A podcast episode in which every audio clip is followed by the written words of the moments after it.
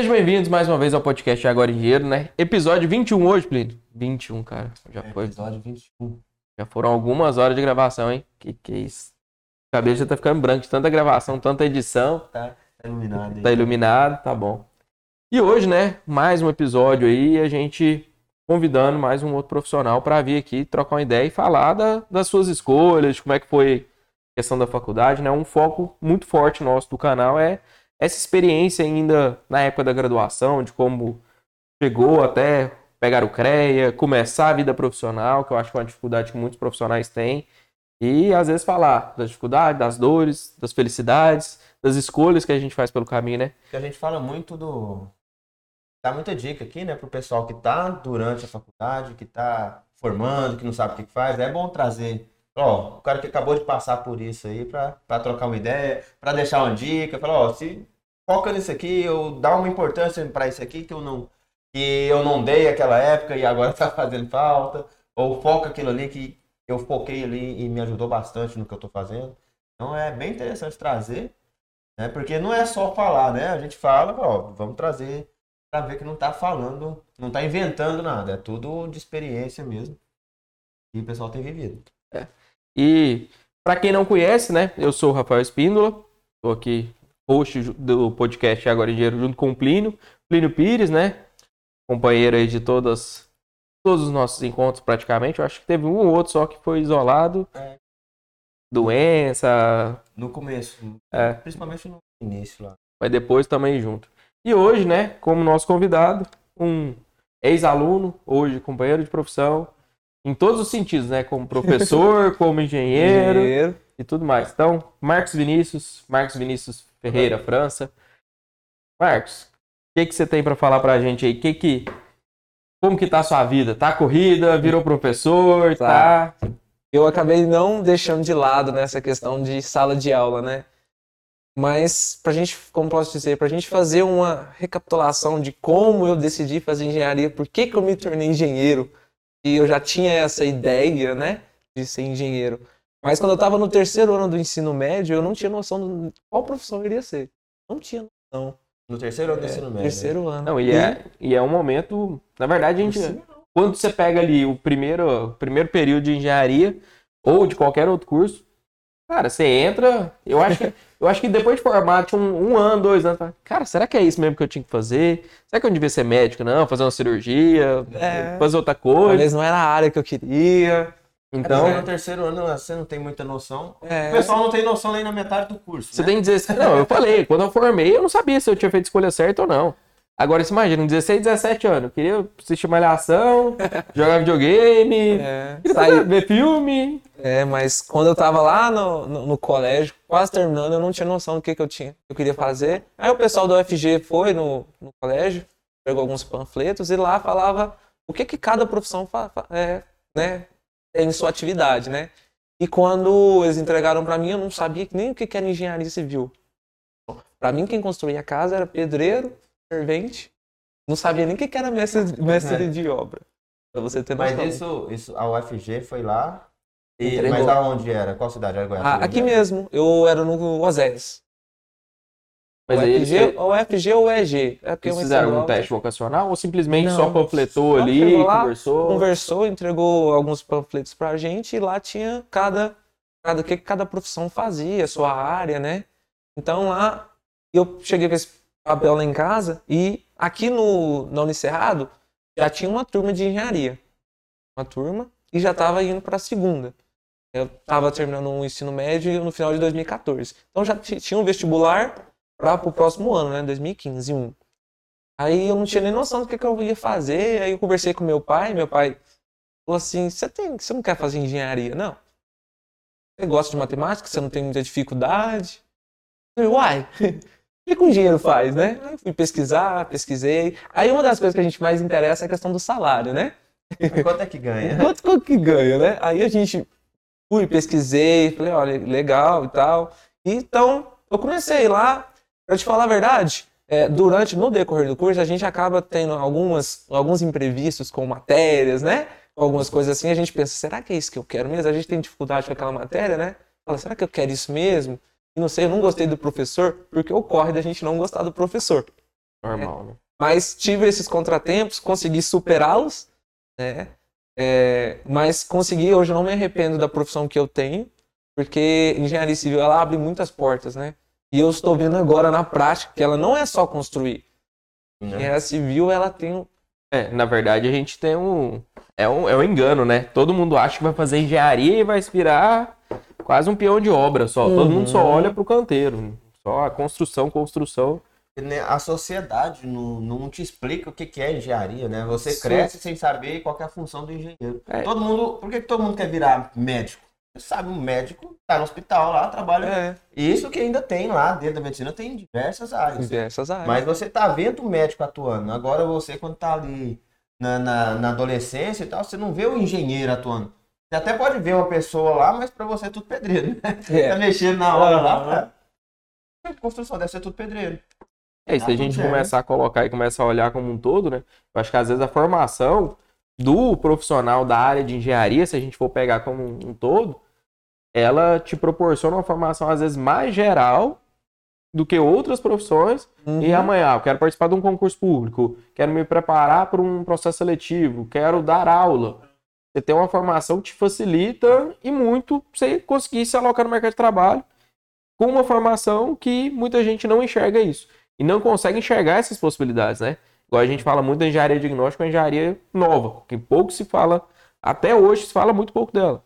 A gente fala, por exemplo, da parte de administração de empresas, de administração Uhum. na parte bancária. Muitos engenheiros atuam nessa área. né? A gente tem lá, se eu não me engano, a do, do Nubank é, não é engenheira? Eu acho que sim.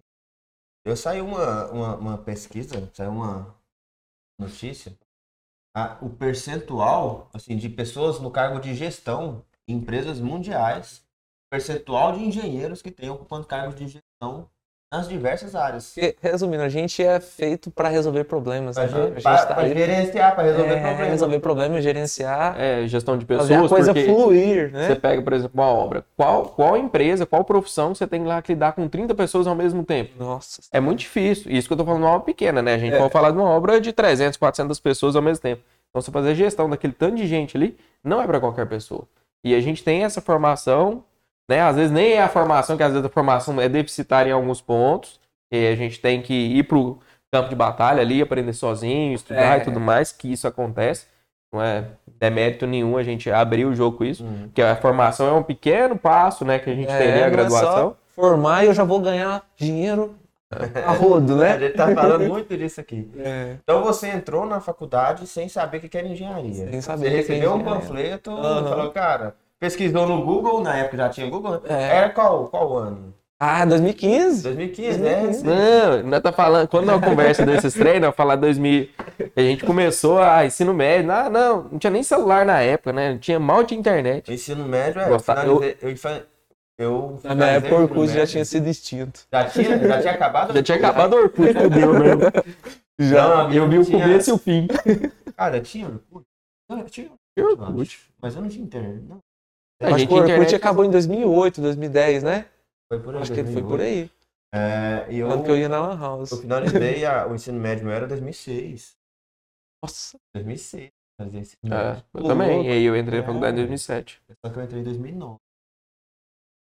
Finalizei em 2006. Então a gente tá falando de um gap aí, de, um- de um- de uma distância de 10 anos.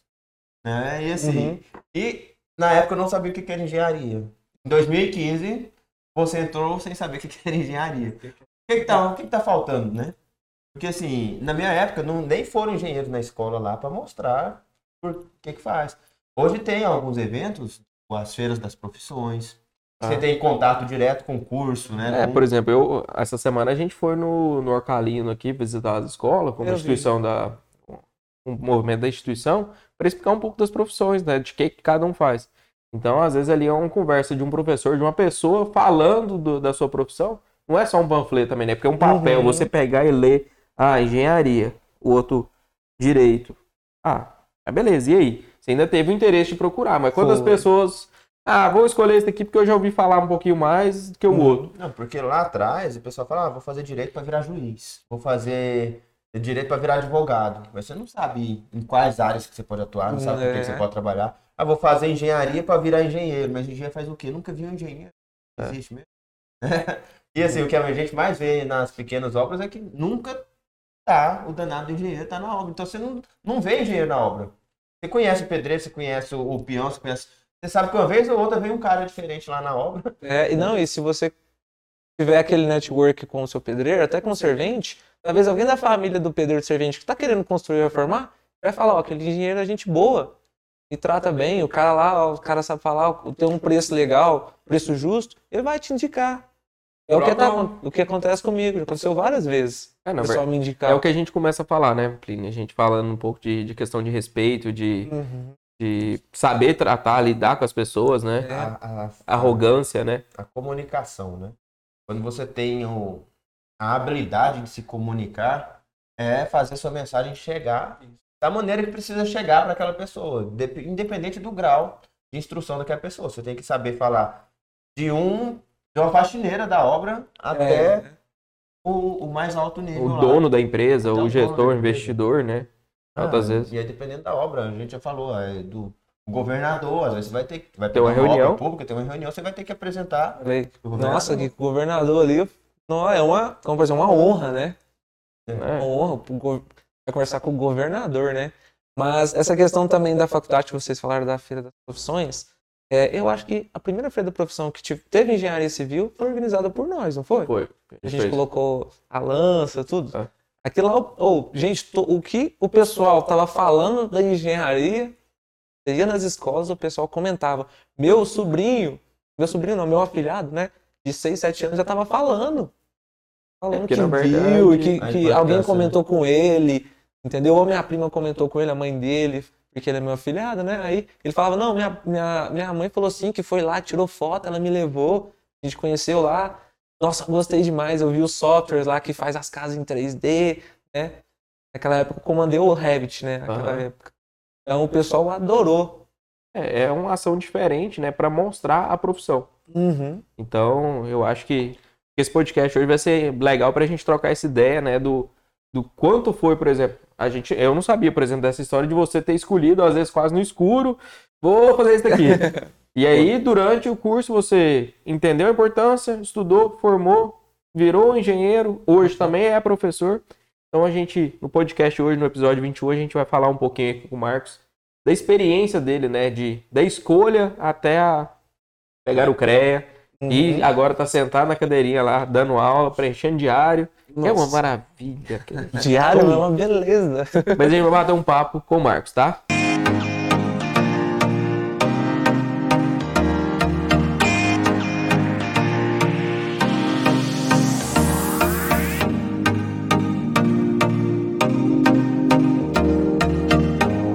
Vocês que estão chegando aí agora, né, no podcast Agora em Dinheiro e ainda não seguem a gente, não estão, né, não deram um like nesse vídeo, né, dê like nesse vídeo, ajude a gente a divulgar para mais pessoas, para que outras pessoas possam conhecer nosso trabalho e conhecer um pouquinho sobre engenharia, né? O nosso, a nossa função aqui é democratizar um pouco mais esse papel e às vezes, né, trazer um pouco de conhecimento para as pessoas que, ah, quem quer ser engenheiro? Qual que é o papel? O que, que se faz? Né? A gente bate um papo geral sobre isso.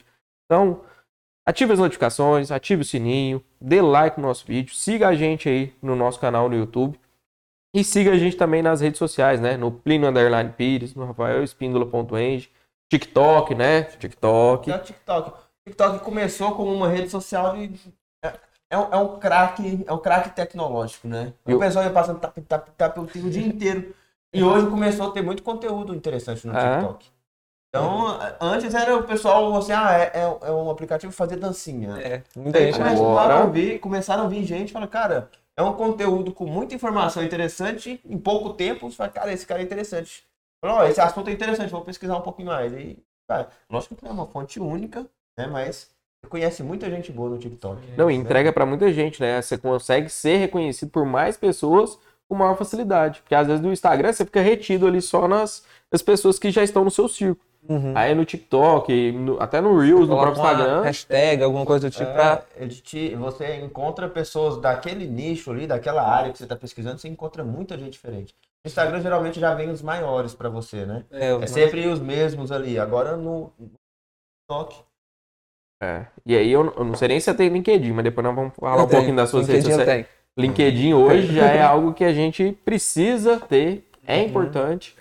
Você tá ativo em alguma das redes sociais? Sim, sim. Hoje eu tenho é, o Instagram, né? Eu tenho tanto o perfil profissional e o pessoal. Pode fazer merchan, mas fica O- à vontade. O pessoal é arroba marcosgtba, que é a abreviação de Goiatuba, né? E o de trabalho, né? É Enge Civil Marcos GTBA. Só acrescento o Enge Civil na frente. né? Mas lá no. Esse meu de trabalho, eu posto só voltado à construção civil mesmo. Eu tenho a minha empresa chamada França Engenharia, né? Uhum. Então é lá que eu posto. Eu tenho várias dicas lá, uma curiosidade, eu tenho minhas obras, eu posto passo a passo das obras, né? E hoje, além de que essa questão do livro de ordem que o CREA, né, é, agora é obrigatório, né? Então essas fotos, fotos que eu, além de anexar no CREA, eu, eu coloco elas também na minha página. Eu faço uma, uma etapa do que a minha obra está tá sendo executada. Por exemplo, eu tenho alguma. Eu sempre posto nos stories, e aí eu tenho cada destaque para aquela obra. Tem uma obra X e lá tem um passo a passo, desde as vigas baldrames até a comunheira do telhado. Entendeu? Então lá você vai clicando lá, tal dia, tal semana, vai ter Então- todo o passo a passo lá. É uma forma Entendeu? de arquivar digitalmente. É como se fosse um catálogo meu online. E aí Entendeu? a pessoa. Não, e a- até você mesmo, às vezes você fala, cara, como é que eu fiz isso assim? Eu preciso É. dar alguma etapa lá atrás, já É. tá. Porque hoje o livro de ordem é de suma importância, né? É um diário de obra online, É um né? diário de obra online e oficial, né? Uhum. Oficial, que vale, Então, tem sim, valor sim. legal ali. É, e se a gente for pensar, né? Hoje você vai fazer, por exemplo, vai pedir uma comida no restaurante. Você vai lá, o cardápio provavelmente já esteja no Instagram. Você vai lá e É. vê a foto, vê como é que é o prato, você consegue Mas visualizar. É bem legal. É, é uma ideia, acho na verdade, né? E, nem- e pouca gente. Eu, por exemplo, tenho nem destaque no Instagram, cara. Ah, eu tentei fazer uns destaques lá, mas não, não tá tão destacado, não, sabe? Eu, lá, é, eu tenho um destaque dessa de cada obra e tem as obras concluídas, que dos stories eu só coloco as obras que eu já concluí. Então se a pessoa quiser ir lá ver qual que é as obras que o Marco já concluiu, clica lá, tem os destaques dessa obra. Então entra lá, dá uma Entra lá que vocês-. É bom, é bom para o pessoal ver, ah, inclusive, ah, como é que o cara faz essa etapa? Porque tem muita gente que erra naquela etapa. Uhum. Então, assim, a- a- é Esquece- bom, Não impermeabiliza uma viga padrão, né? É. é bom, E é depois- bom e é ruim, né? Às vezes você esqueceu, eu falo, hum, fala, opa, Vamos economizar ali no, no neutrol, né? Vamos, não vamos passar impermeabilizante não. Aí depois a, a infiltração vem, vem. Aí você faz o que o pessoal tem feito, né? Que eu comentei. Pessoal, tem gente fazendo, assentando investimento cerâmico na casa toda. Pra Internamente. evitar- Pra, pra evitar, não, pra esconder. Já eu, eu, eu particularmente peguei, eu tô com uma obra desse jeito. A minha minha cliente, ela tem uma- essa casa há em torno de 40 anos. E a casa ela é toda feita de tijolo baiano.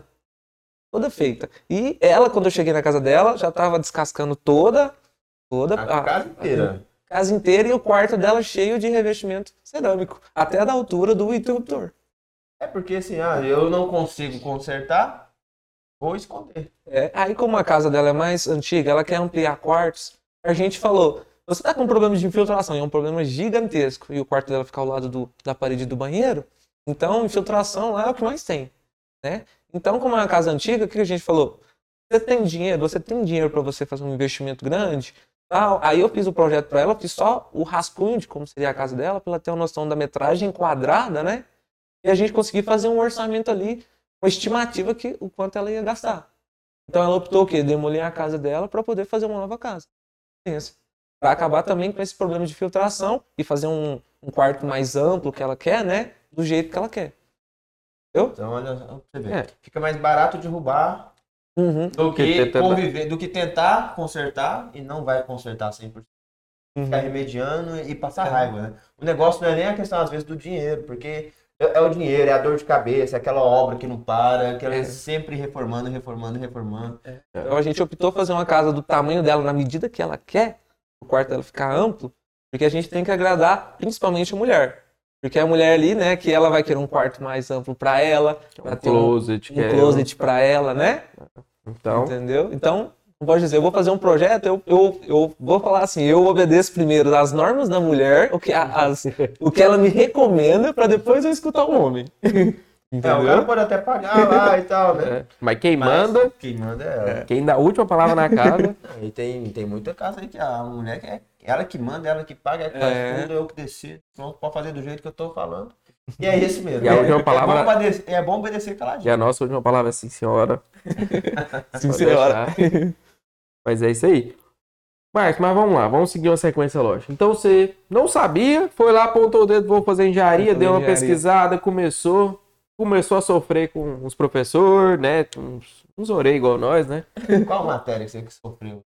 Gente, Não eu precisa vou citar o nome do professor. Cite a Não, matéria. vou falar pra vocês, eles vão falar mentira. E tanto que eu já dei aula dessa disciplina. Gente, é, eu, eu não só eu, né? Na época, a gente ainda duas turmas. Vocês não tinham nem entrado no, no colégio, no- na faculdade. Era terceiro período. É, Ah, então era começo de pra vocês. 2016. É, estatística. Estatística, a gente, pegou pesado, assim, mais chato. a gente era duas turmas de 50, 100 alunos. Nas duas turmas passou 10 cada um. 10 cada um. Sem A brincadeira. estatística não tá muito. Sem brincadeira. Não tá E- favorável. Tanto que nessa época eu pensei seriamente em entregar o curso Falou, Se eu não Eu dou falei, conta de estatística, não dou conta de passar em estatística. engenharia, fodeu, né? e tal. Aí eu falei, aí os meninos, os outros colegas meus ficaram também, né? Falou assim, vamos fazer lá pro nono ano, no nono período, não tem problema. A gente faz pra lá, deixa ela, ela não, tra não, não Não trava nenhuma nada. matéria. Então fui, fui seguindo. Teve outras assim que tive problema? Teve. Teve outras que eu tirei de letra? Teve também. Entendeu? Mas estatística em si, igual por exemplo, o pessoal falou rema. Gente, rema é o bicho de sete cabeças. Então, quando a gente tem um professor, né, de qualidade, que sabe passar, transmitir o conteúdo pra gente, a gente consegue aprender mais fácil. Agora, quando você pega um professor que é um professor rígido, um professor ignorante, a gente não aprende. Entendeu? Um E professor assim, mais a aberto. gente até cobra a proatividade dos alunos, mas o, Uhum. aquele empurrão inicial ele é É. importante, é porque a pessoa entra na disciplina e não tem a maturidade de sair estudando sozinho e virar um autodidata ali e falar, cara, eu Uhum. aprendi sozinho, mano. É tão É, na verdade, a gente vê muito esse processo, né? A gente tenta sempre citar a federal, não sei o quê, que o professor chega lá, coloca a matéria, agora você se vira, vai pegar os livros, pegar a bibliografia e vai estudar e daqui tantos dias tem prova. Mas se a gente começa a pegar, é, a gente precisa em todo nível, né?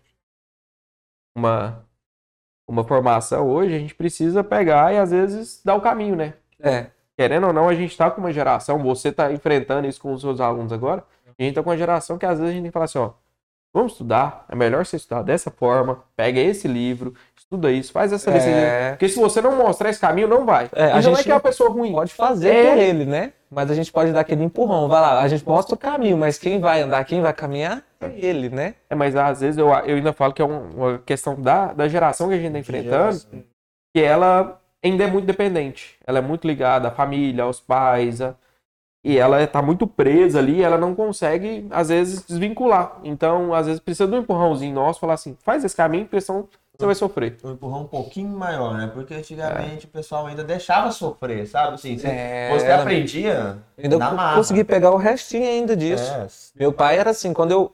Meu pai é muito tradicionalista.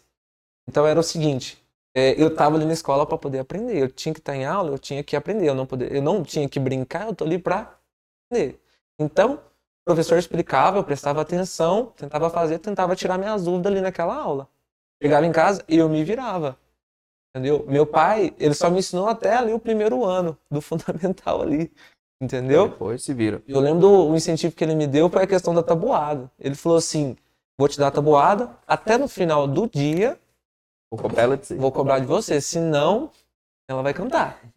Entendeu? Então foi um dos incentivos. Mas não é aquela, não é chinela cantar, porque hoje dependendo tem que separar, né? A questão da gente educar e a questão da espancar, né? Da agressão, né? Nunca chegou nesse. Uhum. nesse... Mas é- era uma forma diferente de É, educar, né? Era, era um pouquinho mais no medo, É, mas ia. E, mas é, eu- e eu fui. Então, mas eu acho que não é nem culpa dos nossos pais. Não. É uma geração que aprendeu que, Que que funcionava dessa, dessa maneira. Uhum. Alguns já começavam, tinham a cabeça que mudava. Mas a gente, eu acho que não pode nem culpar a geração dos nossos pais Não, de, de nenhum. cobrar, de que era assim a forma que eles entenderam que funcionava. Não, e E eu- aí hoje a gente já tem uma outra cabeça. Se for educar, a gente não tem filho aqui. E que funcionou, né? Funcionou naquela época e outras, outros métodos funcionam também. É, vamos aí se o que o pessoal vem falando, fala, né? será que precisa mesmo de ser desse jeito? É. Vamos tentar mostrar os benefícios ao invés de, de mostrar as ameaças, né? É. Hoje é o quê? Você fala, eu vou cortar seu, seu telefone, seu computador, enquanto você não fizer os Você exercícios. não vai ter porque acesso, o não que vai essas jogar. crianças hoje adoram é o tal do telefone.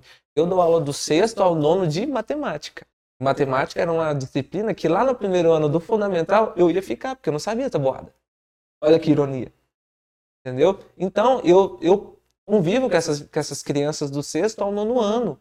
É uma dependência muito grande de telefone. Ah, professor, a gente faz uma atividade lá e já fala, professor, pode mexer no telefone? A aula nem acabou. E assim, é, é engraçado essa pergunta, pode mexer no telefone? Não, na minha época, se eu aparecesse com o celular pra olhar a hora, assim, professor, pra fora da sala. Tinha um bedel. Aqui, nem, aqui eu acho que nem tem bedel, né? né? Em Goiânia tinha os bedelzinhos, ficava passando a coisa e ficava olhando na- nas janelinhas das portas assim.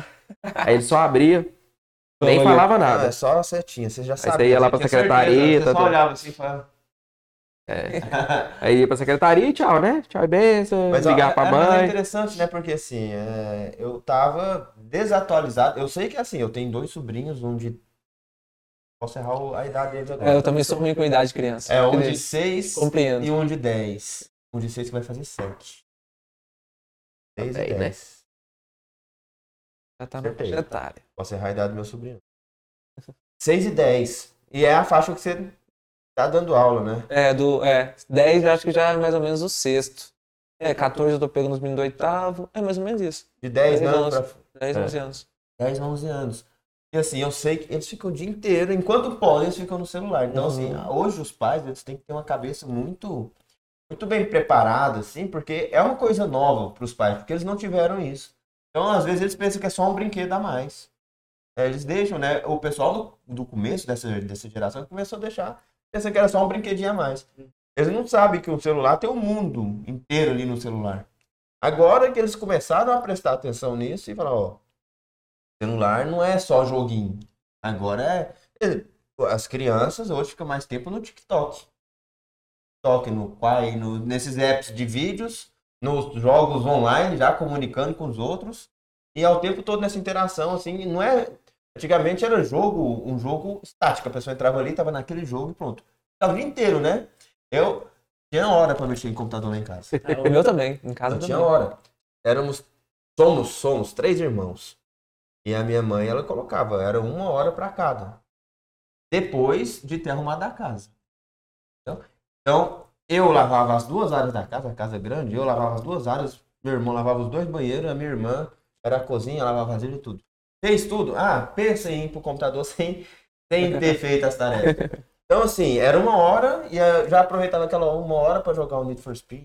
Tal. Nossa, cara, Pronto, não tinha. Orkut, não tinha rede social, não tinha, Tinha nem fazer dia feliz, né? Não tinha internet em casa. Tinha a discada, mas eu não tinha. Depois que saiu a DSL e tudo mais, Melhorou um pouco. Uhum. melhorou. Tinha um mega.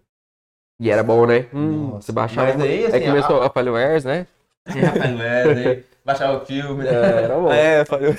casar, emule, baixando música, baixando clipe. Cara, era emocionante você baixar. Ah, o ar, pelo Winamp. Ares, né? O que vinha, o que vinha de Ah, vírus era uma. O Inamp. Eu baixo, o baixava cara. skin do Nossa. Skin do Inamp tinha uns. uns baixava trocentos. Nunca funcionava, voltava pra mesa. Começava a dar uns pau. Que bosta. Onde é que a gente tava mesmo? O assunto já Olha lá, é. foi pra Winamp. Legal que já, já lá. Deu aquele momento de nostalgia, né?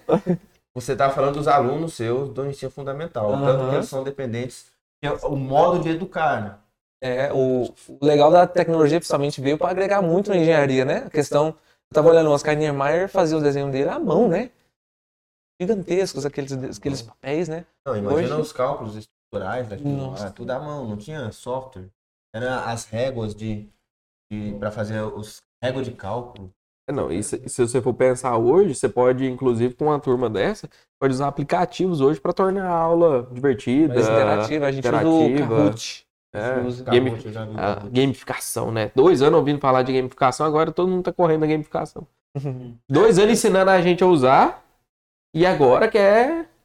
Tá demonizando É. os games no, no- Mas é bem Ah, complicado. tá, Mas então o pessoal pede pra usar o celular. É, já eu tenho que fazer uma. Tem que mediar, né? Vamos estudar, depois a gente fica ter um momento de lazer. Porque eu penso nisso, matemática, dependendo do conteúdo, ele é muito pesado. Eu não vou chamar que matemática é chata. Alguns falam que matemática é chata. É, mas é o seguinte, a gente, eu gosto de sempre fazer uma, uma mediação entre estudar e poder ter a, a- a- o lazer. Então a gente, a gente, lá eu tenho 50 minutos de aula. Então a gente tem ali 40 minutos de aulas e 10 eu tenho de lazer com ele. Então, se eles, se a gente cumprir os 40 minutos dentro da sala, cumpriu com o meu plano de aula, beleza, deixa eles tranquilos. Se não, a aula 50 minutos. Entendeu? Então eu faço isso, é como se fosse uma recompensa por eles serem bons alunos. E eu tenho bons alunos, tenho alunos muito inteligentes e aqueles que têm muito potencial, porém têm preguiça. Bichinho de É. preguiça. Na verdade, a gente tá com uma geração também que adora procrastinar, que tá ali, É, né? Mas... depois e tal, né? E na faculdade, em qual momento você passou perrengue com muitas meninas? Em qual momento que você, assim, você começou a enxergar a engenharia? Que às vezes tinha que até mudar o jeito de você estudar, né? É. Porque você veio, às vezes, com uma, uma comodidade que você estudava, mas às vezes não era o Uhum. suficiente, foi empurrando, sei, tá, tá, tá. Falou, não, agora eu tenho que mudar, porque. Porque no terceiro ano a gente não enxerga como uma profissão. Você não enxerga que você tá saindo para virar adulto, né? E, Uhum. e- e arrumar uma profissão. É, Você só tá seguindo o fluxo que estão te empurrando É, ali. Quem entra até naquele momento, né? Tipo, de você mudar o jeito de estudar, pensar que eu tenho que fazer um curso fora, tenho que fazer um AutoCAD, tenho que fazer um Revit, tenho que fazer um Aham. Excel. Que momento que teve ali na sua graduação que você falou, não, virei a chave, é isso que eu é, eu, quero. eu vou ser engenheiro e vou estudar e Precisa vou aprender focar, isso aqui, eu quero vou aprender Lumion, né? Uhum. Então, eu vou te falar a verdade. É, uma das dos momentos que fez com que eu falasse assim, engenharia é o que eu quero. Foi a questão das visitas. Vamos fazer uma visita técnica ali num, numa casinha. A gente fazia uma casinha ali, até de é, unifamiliar ali. Eu já começava a ver ele nossa, isso é, isso é construído assim. Antes de construir a parede, eu tenho que ter ali uma, uma viga baldrame, né? Alguma coisinha ali. E eu não sabia. Quando eu vi, quando eu fui na obra em si, eu falei, cara, isso, legal. Aí depois a gente ia lá na, na, na Saneago, lá de Goiânia, a gente foi, que a faculdade levou a gente. Entendeu? Quando a gente começou a visitar, a gente foi no MASP com o Noan, viu os tipos de arquitetura que São Paulo tem. Aí eu fui e falei assim, cara, é isso que eu quero.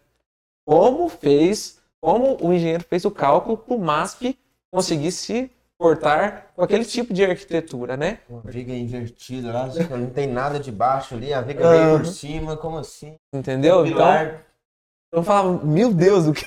é isso que eu quero. mas olhar, ter acesso a esse tipo de, Disso. de, de, de história, né? De falar, cara, é, é assim que funciona. É um mundo, Visitar, né? mas é um mundo novo, porque a gente, eu sempre morei aqui no interior, nunca tinha ido pra fora. Então eu tinha minha visão aqui de interior. É, no máximo aqueles sobradinhos, beleza. Três pavimentos, No mas... máximo isso. Aí você vai pra, pra São Paulo, e a gente ficou no centro histórico, né? Que fala, centro velho, né? O centro histórico. É, o centro. né? Aquela arquitetura é muito, muito, eu acho muito bonito aquele tipo de arquitetura. Entendeu? Então a gente fala, rapaz, como, isso- como o pessoal naquela época pensou em fazer esse tipo de arquitetura? Eles viram isso aonde? Onde que eles tiraram essa ideia? Entendeu? Então eu achei muito legal essa questão. Então a gente pode colocar aqui, essa, a virada de chave foi quando, na verdade, assim, você aprendia a teoria ali na sala, sabia que era E importante, via. mas na hora que você ia pro campo e via algo, falava, cara, é, alguém teve que estudar, alguém teve que fazer os cálculos, teve que fazer tudo para funcionar. Teve uma, teve uma visita que a gente fez, que é um, um dos edifícios que hoje a minha prima mora lá, é, lá no Parque Oeste Industrial, é, um- é da Pampulha. É, acho que é a região da Pampulha. São dois. São, são- um quarteirão tem três torres e tem um outro quarteirão com três torres. Lá no Parque Oeste Industrial, lá em Goiânia. Aí, minha prima mora lá hoje. Eu fui na torre que estava construindo, que hoje ela mora. Aí eu fui lá, eu, a gente. O professor Roberto, ele falou assim: eu preciso que vocês façam, façam um checklist, uma concretagem lá. Quando o caminhão de torneira chega lá, o que que você tem que fazer? Quando ele chegar lá, você tem que fazer um tipo de inspeção. Então a gente elaborou um checklist. Ele falou: vocês vão lá, eu vou deixar a critério de vocês. Vocês podem ir em qualquer obra, eu só quero esse checklist. Então os, meu- os meninos, meus colegas, mexeram os pauzinhos, conseguiram um contato do engenheiro lá em Goiânia. Falou: a gente tá precisando visitar uma obra. Aí a gente encheu um carro e foi todo, todo mundo. Chegamos lá e tal, aí só duas pessoas podiam subir lá no prédio, no, no- a questão que estava construindo, né, os andares, né? Eu acho que estava indo pro terceiro, ia concretar o terceiro movimento. Aí ele falou assim, a gente só tem dois cintos do técnico de segurança. A gente foi, utilizou o cinto, e a gente sempre obedecendo aquela regra, né? sapato fechado, né? Botina, tudo organizadinho, capacete, entrada, tudo né? os EPIs. Já é uma coisa diferente, né? Já É. começa por aí. Aqui você não tem isso. Lá Não Europa, rotina. né? Uhum. ninguém entra sem EPI. Então, já cheguei lá, é, tinha todo o nivelamento feito a laser lá da, da- do pavimento, tinha linha de, de, de vida que eu não conhecia na época, não tinha feito segurança ainda. Então foi abrindo o caminho. Eu não tinha nem visto, é, nem, não tinha nem entrado na matéria de concreto armado. Aí eu vi lá toda aquela laje maciça, né? Ele me falou: Isso aqui é positivo, negativo. Ele me falando e eu fingindo que eu tava entendendo, que eu não tinha visto ainda, né? Aí depois que eu comecei a fazer concreto armado, que eu falei: Mas era aquilo que, que ele falou, que aquele engenheiro falou. Então, tipo assim, eu fui abrindo minha mente porque eu pensava que era só pedreiro e servente que construía uma casa. Depois eu fui ver que tem ali um técnico de segurança, tem um arquiteto ali, dependendo, né? Tem ali o, o estagiário, né? Tem todo um pessoal que compõe Desde o cara lá que tá te entregando a ferramenta. O cara tá lá no o almoxarifado. almoxarife. É o, cara da, é o cara da portaria que tá te recebendo, que às vezes vai passar o rádio, que já tem um cara lá só pra isso. Ó, tem um pessoal aqui falando da visita aí, não sei o que. Não, Alguém tá sabendo, autorizar. né? Entendeu? Então, quando eu fui lá e vi lá o pessoal concretando o movimento, as fundações, que eles ainda não tinham é, aterrado ainda, e eu falei, nossa, olha o tamanho disso aqui. Literalmente, eu falei, nossa, olha o tamanho. Então eu falei, nossa, a engenharia é. Não vou falar a palavra, né? Mas ela é, como pode dizer, impactante, né? É foda, né? É isso. isso, Plínio. É, se a gente for pensar, então, você teve aquela virada, você falou, cara, é isso que eu, eu fiz a escolha certa, vou ter uma Uhum. base. Foi, e foi E aí o final do seu curso foi tranquilo? Foi porque é, na época, foi assim, o legal é que eu sempre gostei de conversar, sempre conversei muito. Mas quando eu tive a oportunidade de, de estagiar para a empresa do Marcelo, a O3E Engenharia, a gente fez a reforma do fórum aqui de Goiatuba. É, e lá, e como pode dizer, lá abriu mais portas para mim, porque ele me chamou. é, na verdade, eu fui selecionado, né? Eu e mais uma pessoa, a gente foi selecionado para a gente poder estagiar lá, né?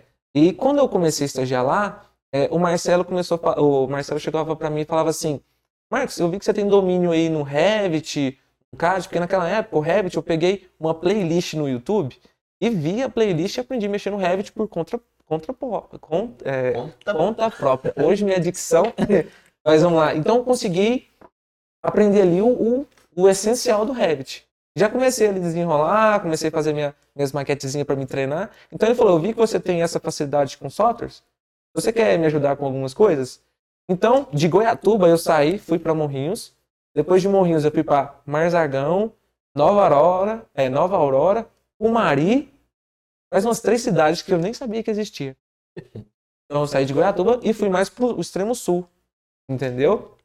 É, acho que é sudeste, se não estiver enganado. Até Cumari, que eu não sabia nem que existia essa cidade. Era só pimenta. e a gente chegou lá e ele falou assim: Eu quero que você venha cá, a gente vai fazer é, uma reforma nesse prédio. Então eu já sabia, eu já fui com a minha pranchetinha, com o meu, o meu chamex ali, já comecei a desenhar, tirar as medidas. Eu já tinha treino laser naquela época. E, essencial, o engenheiro e o arquiteto tem que ter uma treina laser. É de É. lei.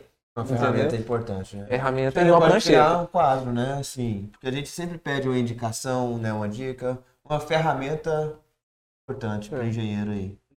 Então eu, eu, eu- o Marcelo falou: a gente vai reformar esse cômodo, vai fazer isso, isso, isso. Eu fui lá, tirei as medidas do que eu encontrei ali do cômodo, para poder desenhar, e depois a gente fazer as modificações. Então já, já tinha uma noção do que, que eu tinha que fazer para mim conseguir entregar um projeto de reforma. E aí entra muito o que a gente falou no último podcast, né, Plínio? Porque se a gente for pegar, você não tava ali assumindo responsabilidade técnica nenhuma, mas você viu uma oportunidade, demonstrou o seu trabalho, esse trabalho foi reconhecido, eles te deram uma oportunidade. Não, você vai vir aqui como não um engenheiro, Mas era supervisionado, mas você né? era supervisionado por um Uhum. profissional, esse Isso. profissional te dava o caminho e você fazia o trabalho de, vamos falar assim, um cadista, um desenhista, Isso, um aham, assistente ali naquele momento, Uhum. onde você fazia todo o levantamento, tinha a supervisão, e disso você ganhava dinheiro, que você recebia, É, e você ainda ganhava experiência, né? experiência. O que Porque é eu o mais ganhei foi conhecimento, foi experiência. E o tanto que é bom, né? Assim, porque você, primeiro, vamos começar, você foi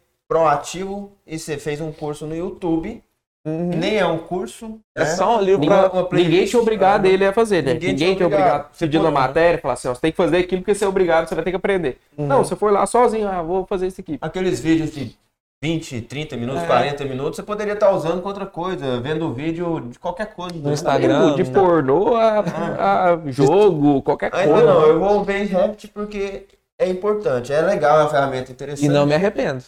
Você fez, entendo. como é, que- por que que você teve essa ideia de, de fazer Revit? Por que que você achava que era importante? Porque foi o seguinte, quando a gente teve projeto arquitetônico profissional, é, ele apresentou o AutoCAD para mim.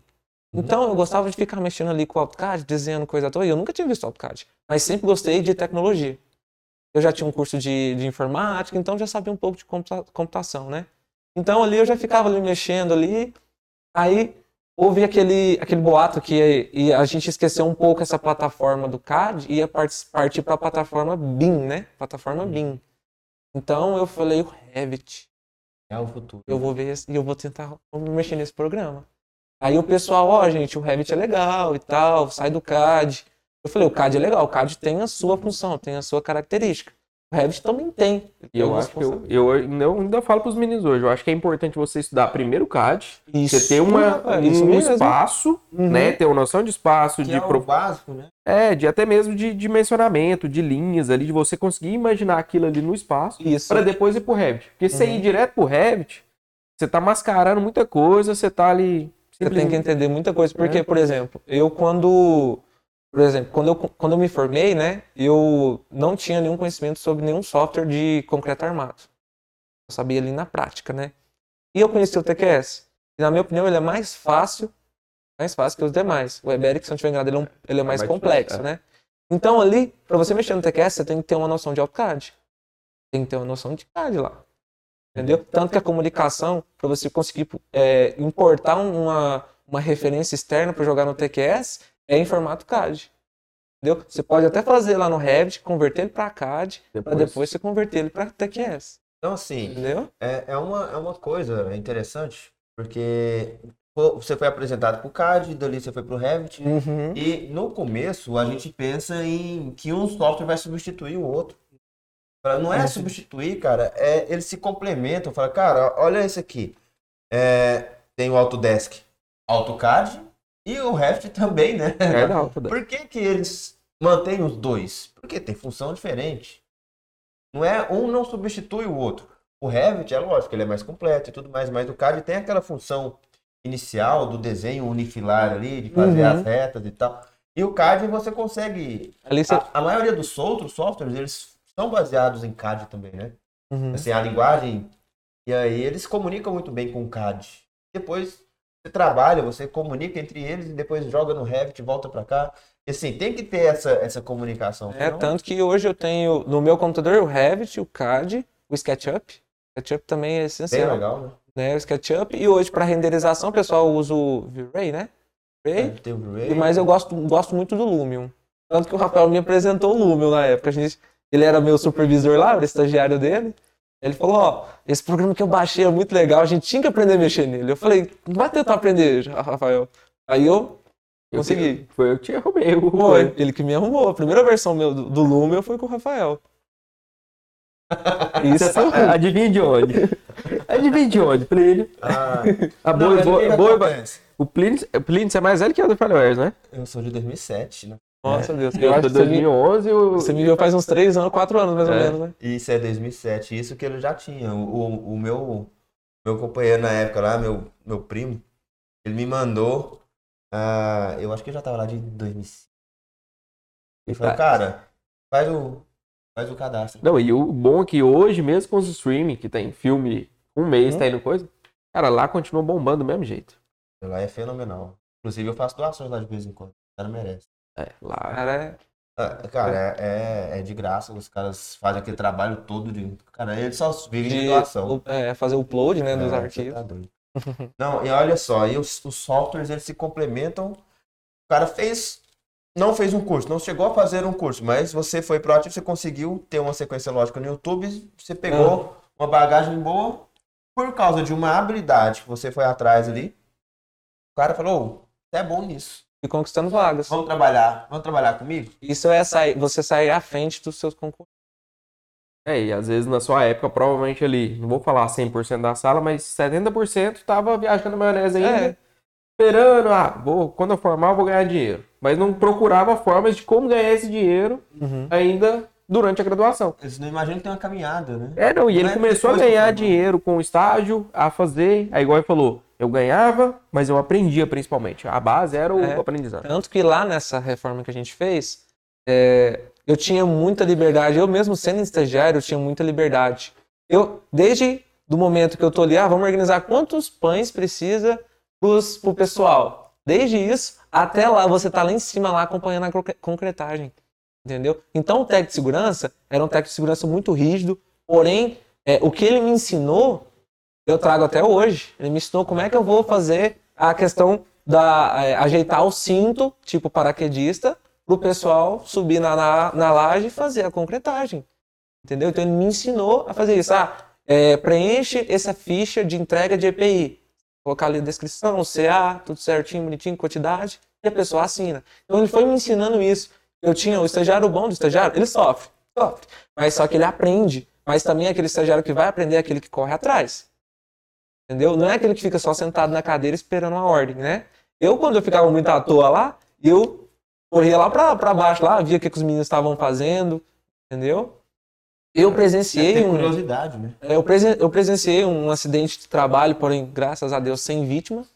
Foi só uma lesão. Aquela, aquele rapaz Aham. que caiu da M, entendeu? Ele, ele deu sorte porque ele estava todo utilizando o EPI, e mesmo você utilizando o EPI, a gente tenta mitigar, né? Diminuir os riscos de acidente de trabalho, né? Mas mesmo assim, às vezes acontece. Mas não com vítima fatal, né? Legal é isso. E aí, você fez. No, você tá falando do final do curso já, né? É, ele, É. ele começou, estagiou, pegou a bagagem, começou a pegar experiência, aprendeu softwares, viu outras possibilidades, aprendeu o Lumel também, Uhum. praticamente sozinho o Lumel. Trabalhei, é, sozinho. O que a gente conversava lá, a gente fazia. Aprendi, trabalhei seis meses de graça, gratuitamente. Entendeu? Trabalhei, mas não me arrependo, porque meu pai conseguiu mexer os pauzinhos deles para conseguir pagar a minha faculdade. E hoje eu sou o que eu sou por causa do meu pai e da minha mãe. Meu pai não tivesse me apoiado, não, conseguiria, não conseguiria ter formado. Ele me deu a ideia e eu concluí, como pode dizer, é, como ele não teve essa oportunidade de fazer uma faculdade, porque na época dele tinha que trabalhar, eu consegui realizar esse desejo dele, entendeu? E acabei é, gostando da profissão por causa do meu pai também. Entendeu? Então ele, eu trabalhei seis meses de graça, mas eu falei, eu vou trabalhar, mas eu vou absorver o máximo de conhecimento que eu puder. Eu vou ficar craque para mexer no Revit e no Lumion. Eu não vou depender de ninguém. Eu coloquei isso na minha cabeça, eu não quero depender de ninguém. Então hoje, é, qualquer tipo de projeto que eu pegar, eu consigo desenvolver no Revit, consigo fazer toda a questão da parametrização que o Revit tem ali, consigo mexer no CAD, consigo desenrolar aí no, no SketchUp também. Entendeu? Então, eu, eu sou daquele tipo de pessoa que não gosta de depender de ninguém. Entendeu? Óbvio que às vezes a gente depende de um colega de trabalho, igual o Rafael. Quando eu me formei, Rafael, como é que faz isso? Essa noção, ah, quanto que eu vou cobrar? E a gente termina, a gente não tem essa noção. Então o Rafael foi ali, me deu uma ajudinha. Por isso que é bom a gente ter um network depois de formado, né? Ter amigos. Legal Imagina que... se você sai brigado com o Rafael, né? Sim. Vai. Então, Plínio, é o seguinte, no décimo período, eu consegui um estágio na faculdade. Tanto que eu estagiava ali do lado do, do Rafael, laboratorista, ajudava ele na coordenação, né, o que eu podia. Então, eu ali com o Rafael, a gente trocava ideia todo dia, todo dia, tanto que o meu, meu TCC, a gente, nas horas vagas ali, a gente fazia, né, tempo de orientação, e ele me dando as dicas, falando, "Ó, faz isso, lê tal livro, é, tal. aí a orientadora na época de mestrado, né, me eh, passou algumas informações para mim. Então, era o que? Eu estava aprendendo. Eu não, eu posso dizer, eu não sabia de nada ali. Então, o Rafael foi o meu guia, junto com a, com a orientadora, né? A, a dona Lúcia, né? Entendeu? Então, ela foi ajudando, me ajudando. Então, eu tenho orgulho daquele artigo que a gente, que a gente produziu, porque o conteúdo que virou, porque eu não sabia que eu ia dar conta de fazer uma, uma coisa assim. Entendeu? Tanto que eu consegui é, antes, eu tinha conseguido fazer uma publicação na revista, revista Construindo, da FUMEC, de Uberlândia ou Belo Horizonte, mineira. Eu consegui fazer uma publicação na época, é, faz quando eu fiz estradas com o professor Everton, um artigo de estradas. E quando eu consegui essa publicação, eu falei, porque eu sou assim, eu gosto de deixar minha marca, né? Tem aquela mania desde pequeno pesquisar o nosso nome no Google para ver o que que aparece. Eu fazia isso direto. Então, gente, é muito legal você lá colocar o nome completo e ver lá que você tem ali o seu perfil no escavador, é, ou você ir lá no seu currículo Leites lá, ó, completar o seu currículo Leites, colocar suas publicações, né? Então, isso foi uma das coisas que, depois do meu TCC, que eu fui gostando também da área da, da docência. A docência. Então, Eu? nesse período da faculdade, você começou a entrar um pouquinho, pegar as dicas, É, a trabalhar ali com TCC e tudo mais. Falou, cara, essa área de pesquisa também é interessante. de escrever, eu gostei. Eu, então, tipo assim, eu pego um artigo, vamos fazer um artigo tal. Eu gosto de minerar. É o quê? Eu vou ali procurar ali, vou ali garimpar uns, uns artigos ali relacionados ao meu tema ali, vou pegando um artigo, um livro, o que que, o que que agrega no meu trabalho? Ah, é uma citação direta. O que que desvaloriza um pouco menos o nosso trabalho ali, uma citação indireta? Como é que eu posso transformar numa citação direta? Entendeu? A gente vai. Então o Rafael sempre me dava a dica, ó, terminou o trabalho? Passa no passa para ver o plágio. Você não tem plágio, entendeu? Então foi essas dicas que eu sigo até hoje. Então por isso que eu me interessei mais para a da docência também. Entendeu? E aí você formou, pegou o CREA. A primeira coisa, vou montar minha empresa, vou tocar. Uhum. Então, A- ou você já começou na área da docência junta para em paralelo ou foi um pouquinho depois? depois de formado, igual você falou, que é aí que começa mesmo a nossa vida como profissional, né? Porque ali você vai estar habilitado, né? Para você executar, né? Só que quando eu consegui pegar meu CREA, demorou um pouquinho. Demorou um pouquinho para pegar o CREA, né? É, só que depois que veio, a gente fica com a provisória. Depois de um ano, você apresenta o diploma, né? Tudo certinho, pega a permanente. Só que nesse, nesses dois anos depois de formado, é, eu ainda não estava atuando em torno. Eu fiquei mais ou menos uns. Porque foi em maio que eu dei a entrada, né? Então foi em dezembro que eu peguei minha primeira obra. Eu trabalhava no, no comércio local, aí eu saí do serviço e comecei a me dedicar somente à engenharia. E onde que eu peguei minha primeira obra? Aí foi, eu consegui trabalhar um ano por conta própria. Essa, Só pra essa mim, com obra engenharia. apareceu como pra você? Como é que você pegou Ela- ela? Você captou, por né? indicação. Na verdade, a, a minha namorada, a prima dela, estava querendo construir. Tanto que hoje ela mora na Espanha. Entendeu? Então, ela lá da Espanha falou assim: indica um engenheiro aí. Aí eu tinha acabado de formar.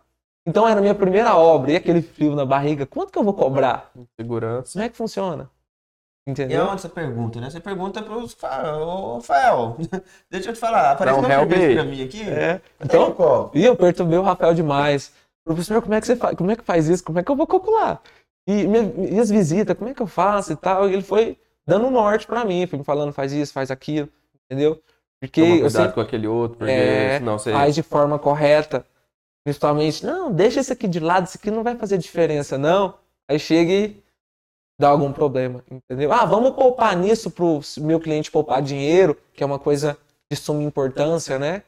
Tenta agradar o cliente, tipo assim, ó, eu vou, vou economizar pra você. Isso. Não. Pode, não pode ter isso, né? Então, quando eu peguei minha primeira obra, o que, que eu tinha que fazer? O que, que eu tinha que colocar lá na minha obra? Eu tenho que colocar minha placa de obra. Como é que eu vou preencher um RT? Qual é as informações que eu tenho que colocar na minha RT? Como é que eu faço a placa de obra, né? É. O que, que eu tenho que pôr na placa? Quais Só são a- lá as medidas ali, as dimensões, né? é, é, como pode dizer? Normatizadas, né? Vou chamar normatizado, que é o pessoal mais utiliza Aham. ali, né? É, então, isso aí eu fui aprendendo, fui perguntando, perguntava muito. Muito, principalmente o Rafael. é. Não, mas aí você começou, tocou essa primeira obra. Ok. Aí foi surgindo muitas coisas que eu não sabia que a engenharia poderia fazer. Questão de laudos. Eu peguei um laudo de uso campeão. Não sabia o que era um laudo de uso campeão. Dá Entendeu? pra fazer. É, estudei. Ali no YouTube ali, pesquisei vários vídeos lá, como é que se faz um laudo, como é que te- emite ART para laudo de uso campeão. Entendeu? Porque o advogado que entrou em contato comigo falou: a gente está fazendo um laudo campeão. E o meu cliente mora cerca de 30 anos naquela casa. E aquela pessoa ali já morreu, já faleceu e eles querem por posse, né? O posse. Aí ele falou: beleza. O que, que você vai? Eu perguntei para ele: o que, que você vai precisar? Ele falou assim: não, eu preciso de um memorial descritivo e um desenho na planta baixa da, da residência.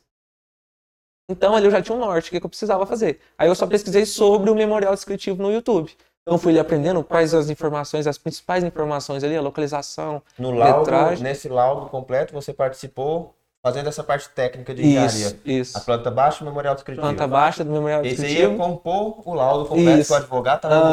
montando. né? E aí eu montei o laudo de uso campeão ali, montei o memorial descritivo, emiti a RT, tudo certinho, a gente pagou, registrado no CRE, entreguei para ele ele seguiu com a parte do advogado. Então, uma coisa que eu não sabia.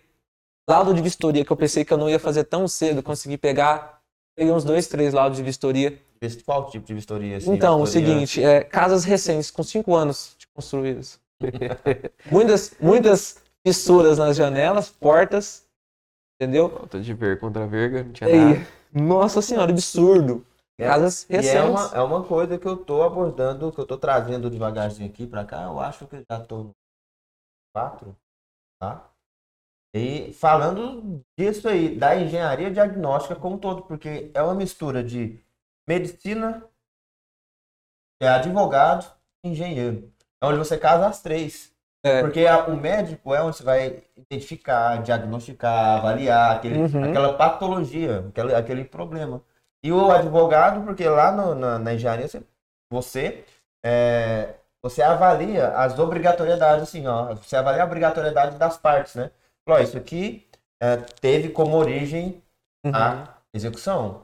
Isso aqui é projeto, isso aqui é erro de projeto, porque o juiz não vai fazer isso.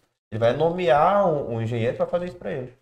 Que é o que o pessoal fica chamando de perito, né? Uhum. O perito que é, um, é o, o profissional nomeado pelo juiz para fazer esse tipo de serviço.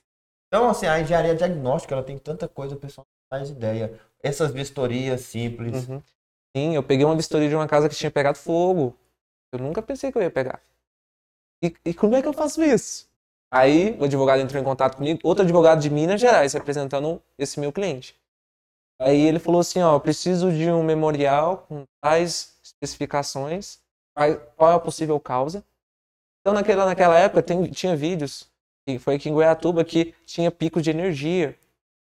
Eu, então foi constatado que um dos equipamentos de eletrodoméstico que estava na residência dele foi ele, ele teve um curto-circuito por causa da sobrecarga ali na, na rede de transmissão da, da Enel e fez com que ocasionasse o fogo, o incêndio. Mas você que chegou nessa, nessa causa, nessa Sim. possível causa? Sim. Na época, o, o, foi registrado, na época teve várias reclamações, até nas redes sociais, pessoal filmando, sabe? Essa questão da energia vinha, ia e voltava, e voltava, e voltava, ficava nisso, ficava oscilando.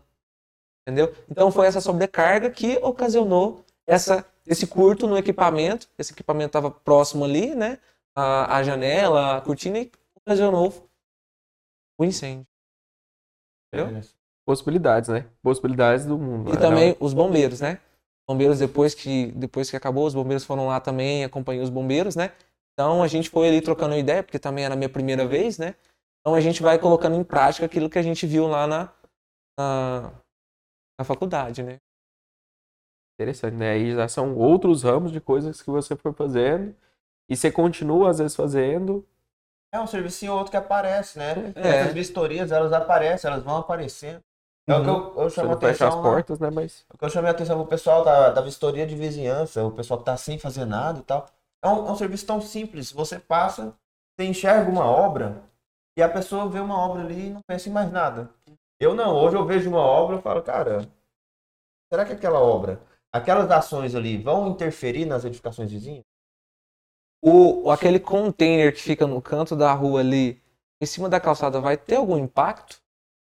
Entendeu? Aquele, aquela, aquele, aquela- aquele material, a areia, a brita que tá ali, que começa na calçada e termina quase ali na, na beirada da rua, vai ter algum impacto ali naquela vizinhança ali? Aquela caçamba de entulhos, ela tá sinalizada para à noite, você vir um carro ali, ele conseguir visualizar aquela caçamba ali, ele não colidir com ela? Entendeu? Então é um impacto de, de vizinhança, né? Então é uma coisa que a gente vai. é, eu também fui aprendendo com um pouco, com, o tempo, né? A gente também, o que, que a gente é- faz, né? A gente impacta. Mas é, é legal, assim, o ponto muito importante aqui que a gente está discutindo, então, sim, você não pode, você não pode ficar parado, porque Não. quando aparece uma oportunidade, você tem que estar minimamente preparado ali, né? Quando apareceu a oportunidade, você tinha um curso, depois você foi interagindo com outras coisas, ah, formei, apareceu a oportunidade, você agarrou, mesmo sem saber 100%, Sim. procurou estudar Procurou. depois, mas não perdeu a oportunidade. Buscou as parcerias, porque às vezes aparece a oportunidade, aí a pessoa formou, tem o CREA, fala, ah, não vou pegar não, não consigo. Porque nunca viu e é difícil. É, Igual- não tem igual- segurança, né? Aconteceu essa questão dos laudos, laudo dos campeão não sabia, esse laudo da casa que, que teve um incêndio, né? Eu também não sabia. Então fui trocando ideia com um advogado, o advogado falou, ó, os bombeiros já foram lá, emitiram o laudo deles, lá tem uma perícia que os bombeiros fizeram, você vai complementar com o que eles disseram, entendeu? Então ali a gente foi conversando ali com relatos dos vizinhos, que é a questão dos estudos, né? É, a gente foi ali conversou com os vizinhos. Nesse dia teve sim o pico de energia. Que horário mais ou menos que foi? Que horário que vocês sentiram que ali já tinha um cheiro de, de coisas que estavam queimando, né? De, eu, eu estava havendo uma combustão ali, né? Fumaça. Então a gente acabou fazendo um estudo com a vizinhança também. É o que a gente chama de anamnese, o termo É. da medicina. É descobrir informações. Você É. vai ligando, você não, você não consegue. Você não chega ali e descobre tudo. Não vai, não vai vir uma, né, uma a divindade e falar, cara, foi isso, Foi foi, isso. aquele problema ali. Não, você vai perguntando, você vai pesquisando. E se a gente for pensar, então, tem muitas coisas boas, né? Mas também teve coisas ruins que você fala assim, cara. Tem hora que dá vontade de largar a engenharia, porque o povo filho da mãe, que é um Calma, tem fica. Calvo ou com grisalho a gente fica, um dos dois. Mas, Eu tô indo então, pro lado que- de calvo. Que que foram. Teve algumas dores, algumas coisas, teve uma parte ruim também. Então, E você fala assim, nossa, toma, se você for fazer, formou hoje, é bom, é legal, ganha dinheiro. Mas toma cuidado com isso. O que, Então. que você recomendaria, por exemplo, quem tá escutando a gente agora, falar assim, ó, toma cuidado na hora de fazer isso, não pega, às vezes, por qualquer preço, sim. sabe? Ah, Dê alguma recomendação de coisas que você sofreu, né, como recém-formado, que às vezes as pessoas olham pra você, ah, mas você acabou de formar, como é que você quer cobrar isso de mim? Eu já Uhum. escutei isso quando eu tinha formado. Eu também. Você é recém-formado, você não pode cobrar isso não, você não, você não tem nem experiência. Então, no meu caso, quando acon- aconteceu o seguinte, quando eu formei, eu me deparei com diversos casos. No caso, quando a gente pegava o primeiro serviço, eu não sabia o valor que eu iria cobrar. Então é a questão, perguntar. Perguntar. Porque às vezes você faz um projeto com um valor bem abaixo do que é praticado na cidade. Entendeu? Aí não tem uma concorrência, né, saudável, né? Então aí você tem ali, né, porque você está cobrando bem abaixo do valor, então você vai ganhar sempre os orçamentos, né? Os projetos. Então tem essa questão de moral e ética, né? No trabalho, a ética do trabalho, né? Então, quando eu tinha a minha primeira dificuldade foi a questão de preço. Quanto eu vou cobrar? Eu Vou cobrar por metro quadrado? Vou cobrar pelo nível de dificuldade do meu projeto? Pelas horas que eu vou gastar, é meu, né? Quanto que eu vou cobrar por hora? Por hora, desculpa.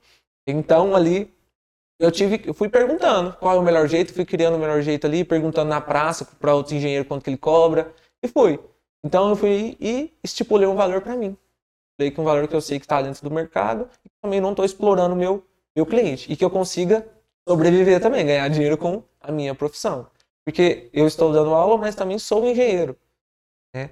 Tanto que outra coisa também que quando eu um, um dos problemas que eu enfrentei depois de formado é aquilo, pessoa, o cliente me procura e fala assim, "Vamos- eu preciso fazer um projeto com você. Quero uma casa de três quartos, um centro suíte, banheiro social, sala integrado com cozinha e uma garagem para um carro sedã lá.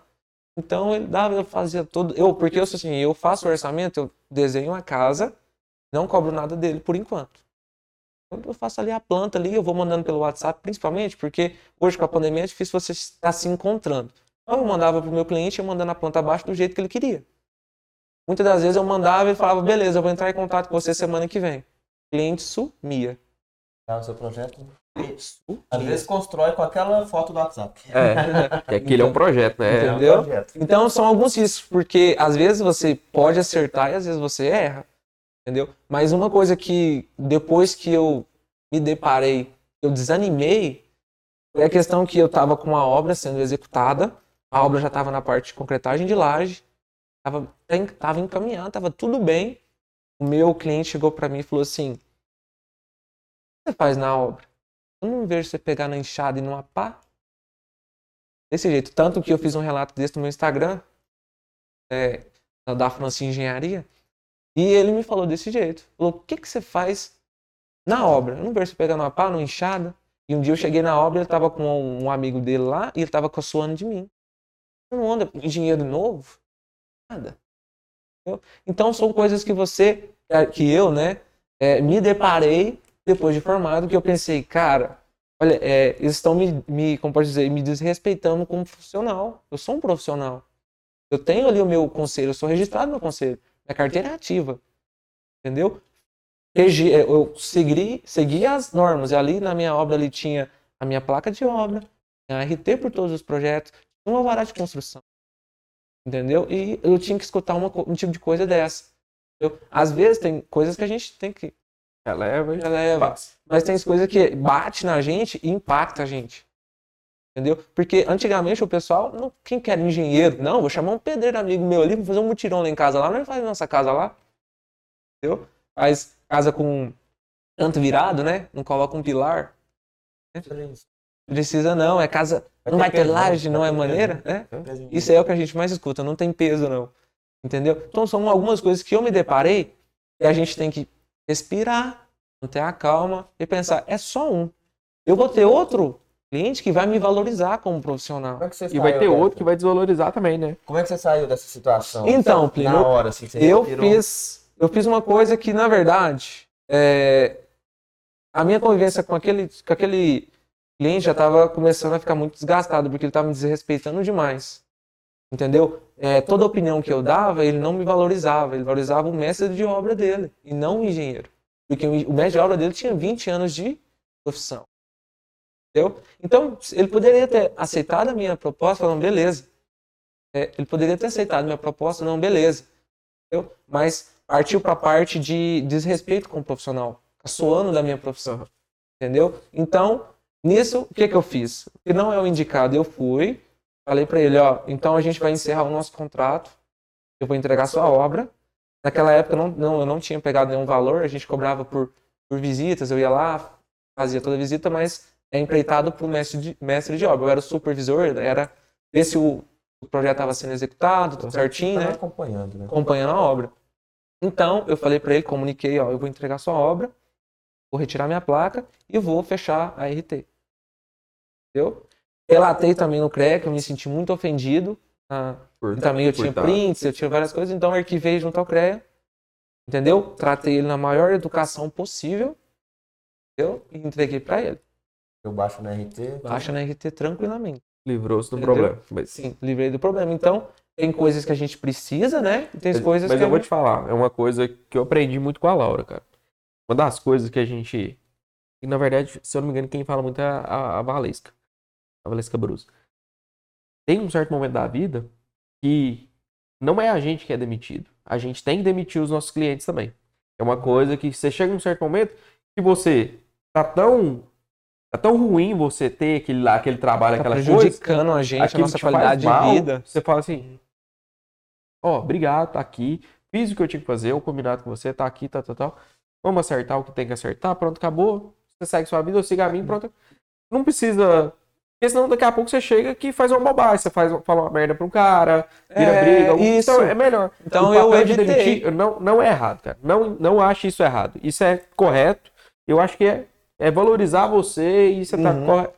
Porque assim, você chegou. Você conseguiu, assim, pra- inicialmente, para fechar aquele contrato, né? Foi. Aí é aquele, aquela história que o pessoal pensa que o engenheiro só serve para assinar o documento que eles É. precisam. E, e para ganhar dinheiro não vai na obra, não faz nada, né? É, porque assim, ó, eu tô vendo o meu mestre de obra trabalhando, eu tô vendo os pedreiros dele trabalhando. O que, que você faz?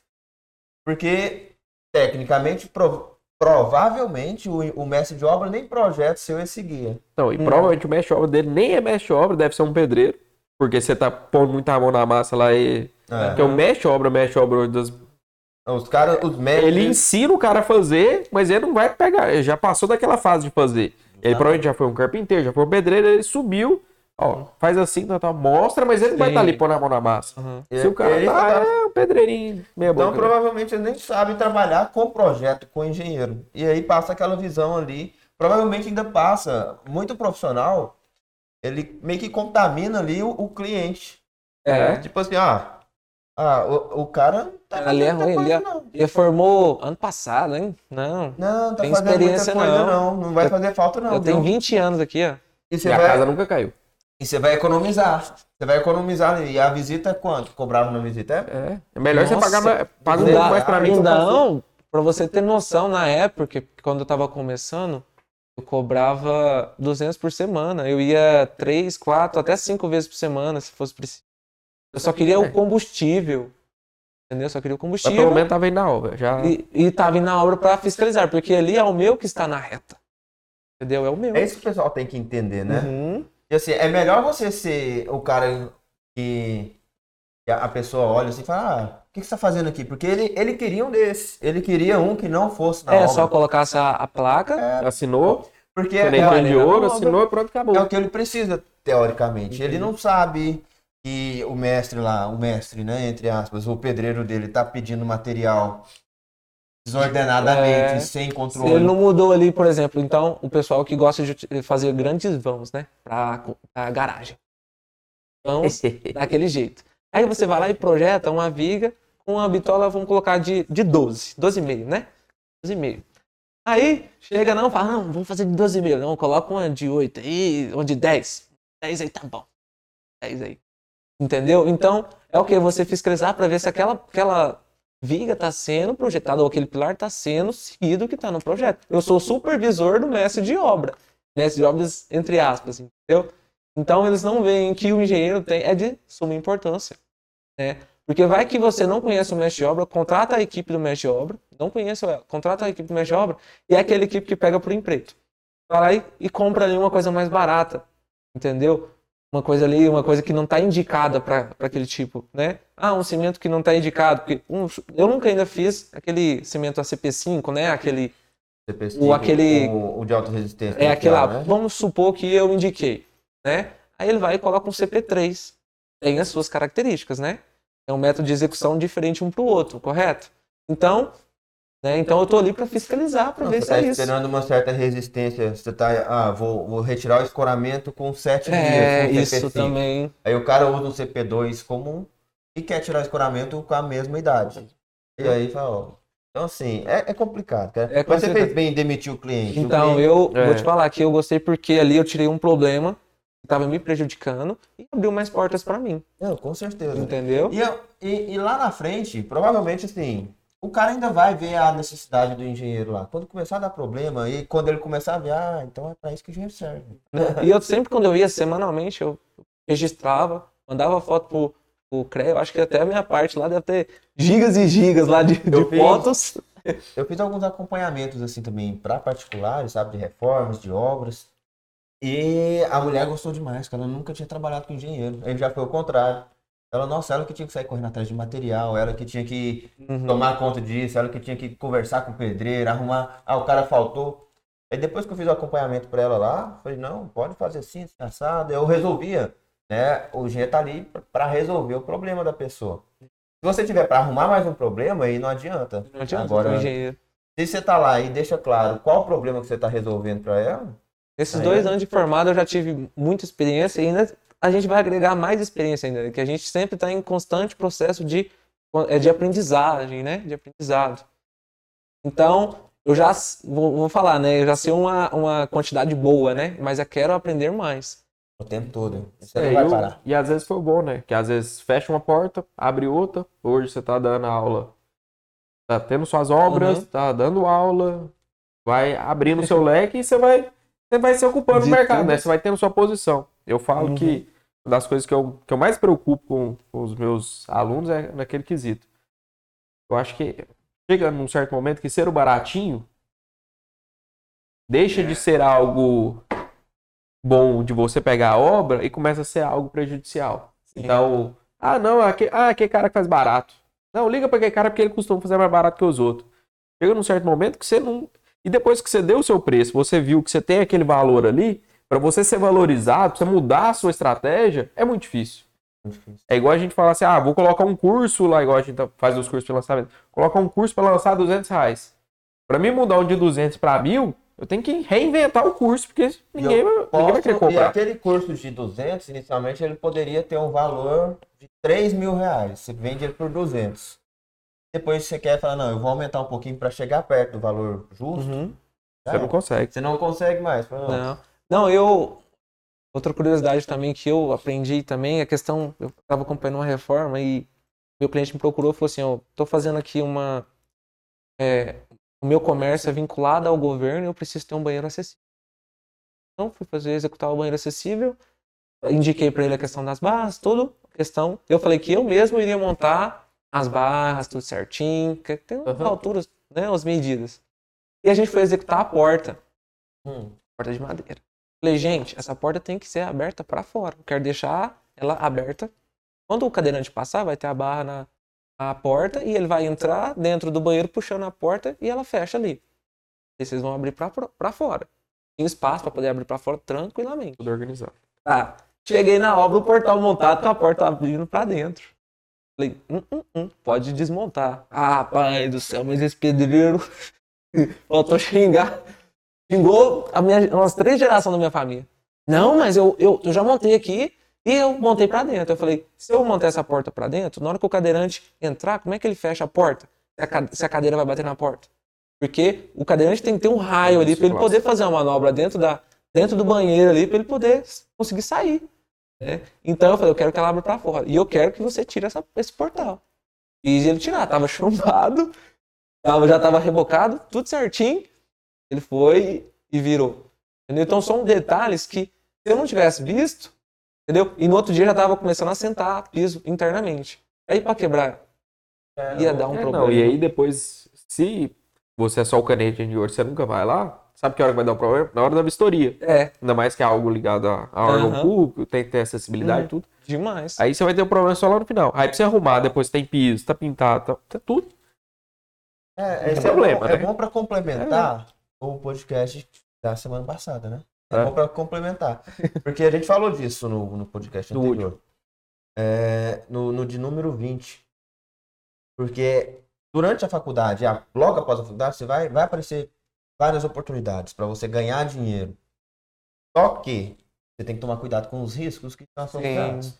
Você, por exemplo, você, você sabia de Revit, nem por isso você se sentia o projetista Uhum. para ficar vendendo projetos, Uhum. né? Porque tem gente que faz isso. Aqui, na, aqui na cidade tem gente que vende assinatura.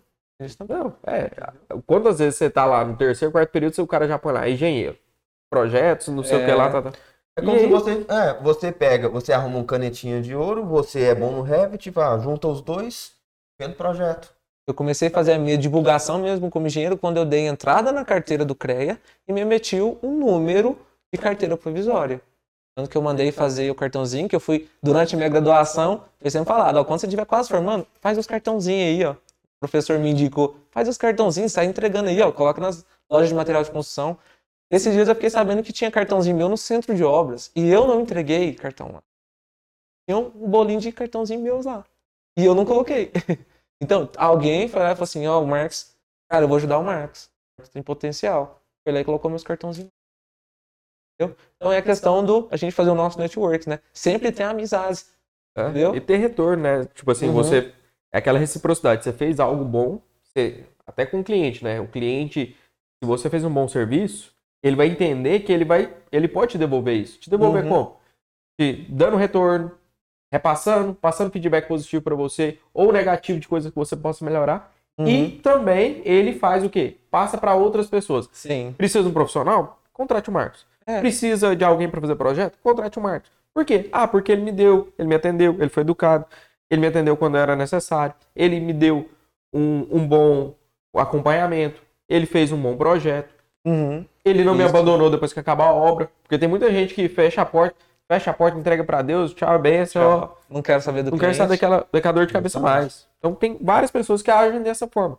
Então a gente precisa. Isso traz, traz de volta. O universo volta para você de alguma forma. Então é onde que a gente bate na tecla. Seja positivo, faça as coisas boas, tente ser correto. Não tente, não pense só no dinheiro, né? É, porque tem se muita hora que- dinheiro, cara, você ia pegava a assinatura ali, ó, essa obra que te deu problema aí, você assinava, nunca mais voltava lá. É, você não fala tava- assim, não, você quer saber isso? Então tá, você vai continuar me pagando aí. E eu não vou vir te incomodar mais, não? Você me paga 100, 200 reais por mês? A minha primeira obra concluída foi um cômodo comercial para um amigo do meu pai.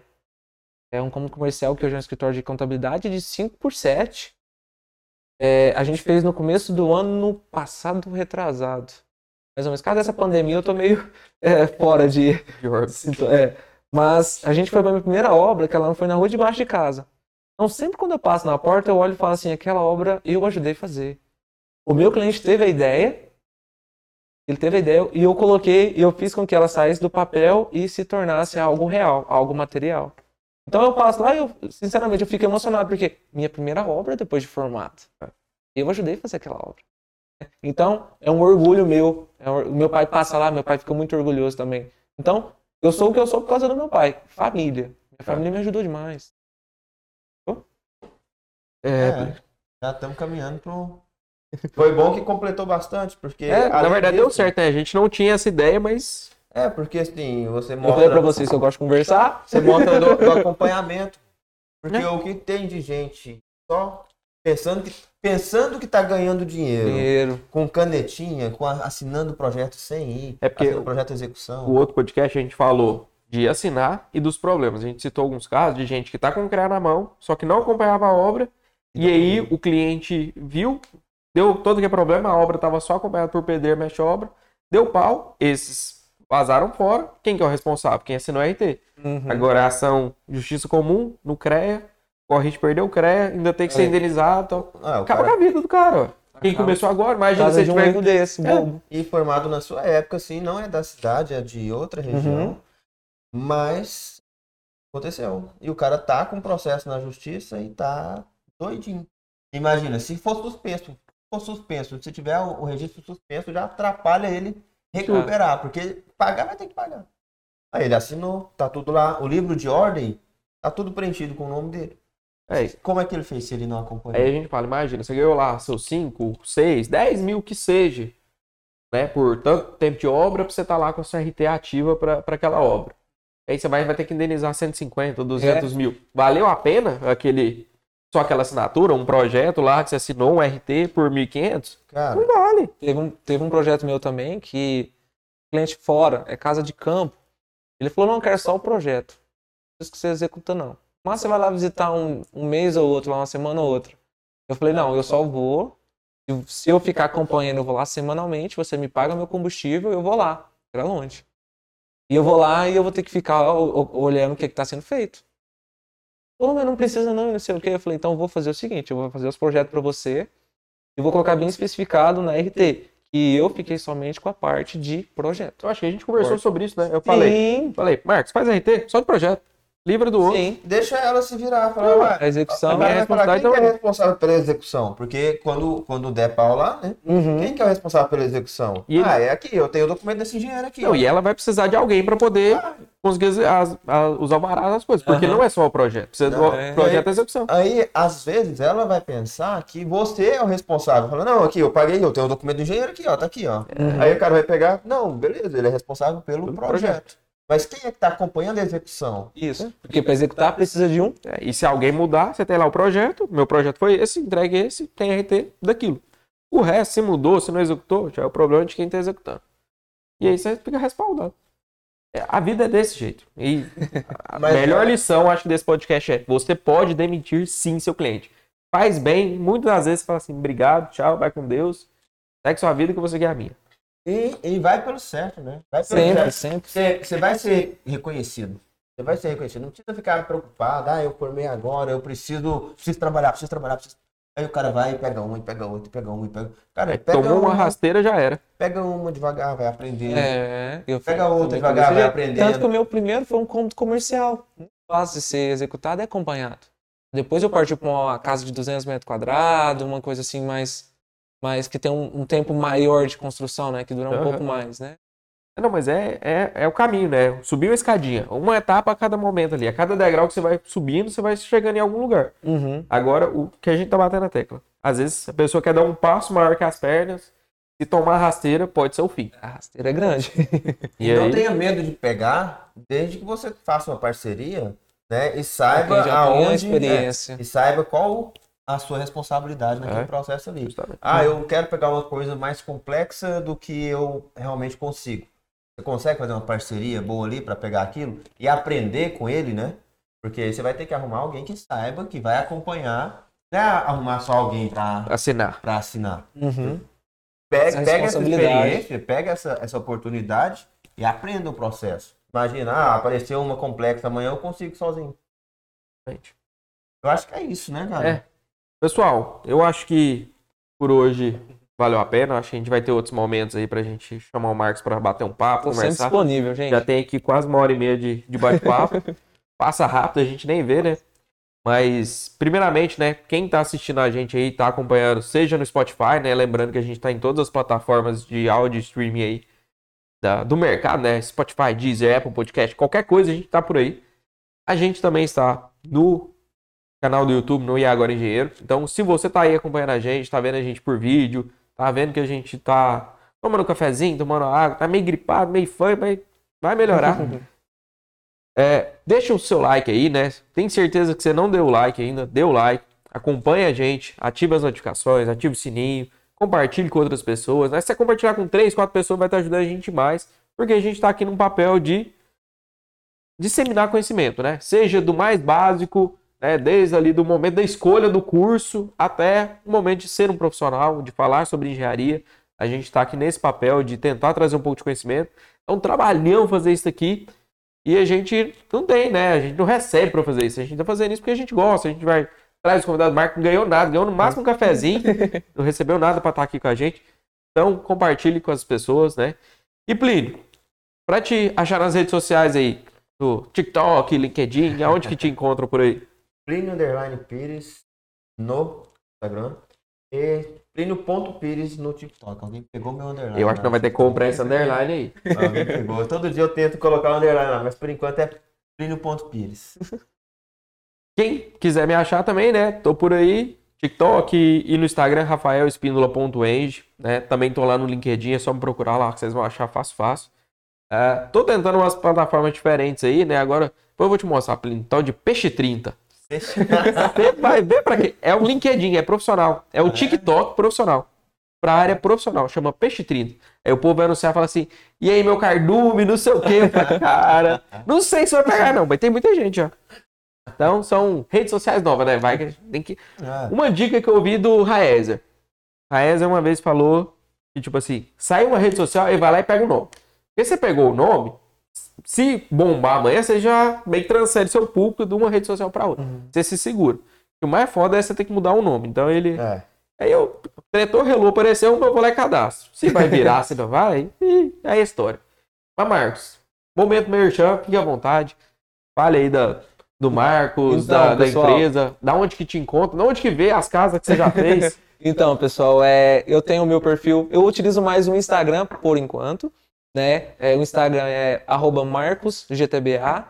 É onde que eu tenho ali meu, meu perfil, é, como pode dizer, pessoal, que ali eu posto as aulas que eu dou no, no meu colégio, lá no colégio que eu sou, é, eu componho, né? Que eu faço parte da, do- da docência, né? E tem o Eng Civil Marcos GTBA, só acrescentando o Eng Civil na frente. É, é o meu perfil profissional, onde eu tenho ali a França Engenharia, onde eu posto meu dia a dia como profissional ali, quais, quais são as obras que eu estou executando, quais, quais eu estou, quais eu já finalizei, né? Então ali você consegue me acompanhar, ver os problemas que a gente encontra na obra, principalmente no recém-formado, né? E como eu me consegui me localizar dentro do mercado de trabalho, questão de valores, né? E meu público. Não, bom demais. Pessoal, então, para quem acompanha a gente, muito obrigado, né? Quem tá aí com a gente, seja no carro, no trânsito, ou tá aí no, no YouTube acompanhando a gente, muito obrigado. Espero que vocês aproveitem, curtam bastante.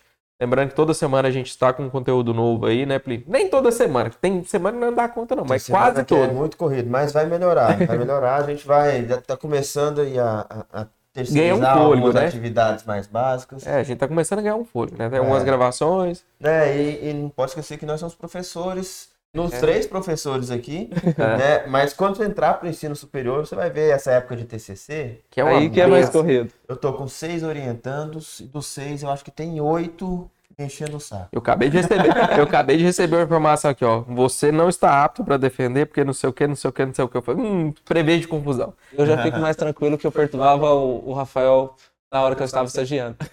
Era Mas de noite eu não perturbava ele. Não, não. Não, mas era tranquilo naquela época. Além, além dos meus orientandos, eu ainda sou professor de, de TC1, né? Do TCC1. Então, assim, eu tô orientando os meus Dos e mais alguns. Pessoal, então, tá certo. muito obrigado. Aquele abraço. Até a Até mais. próxima. É isso aí, até semana que vem.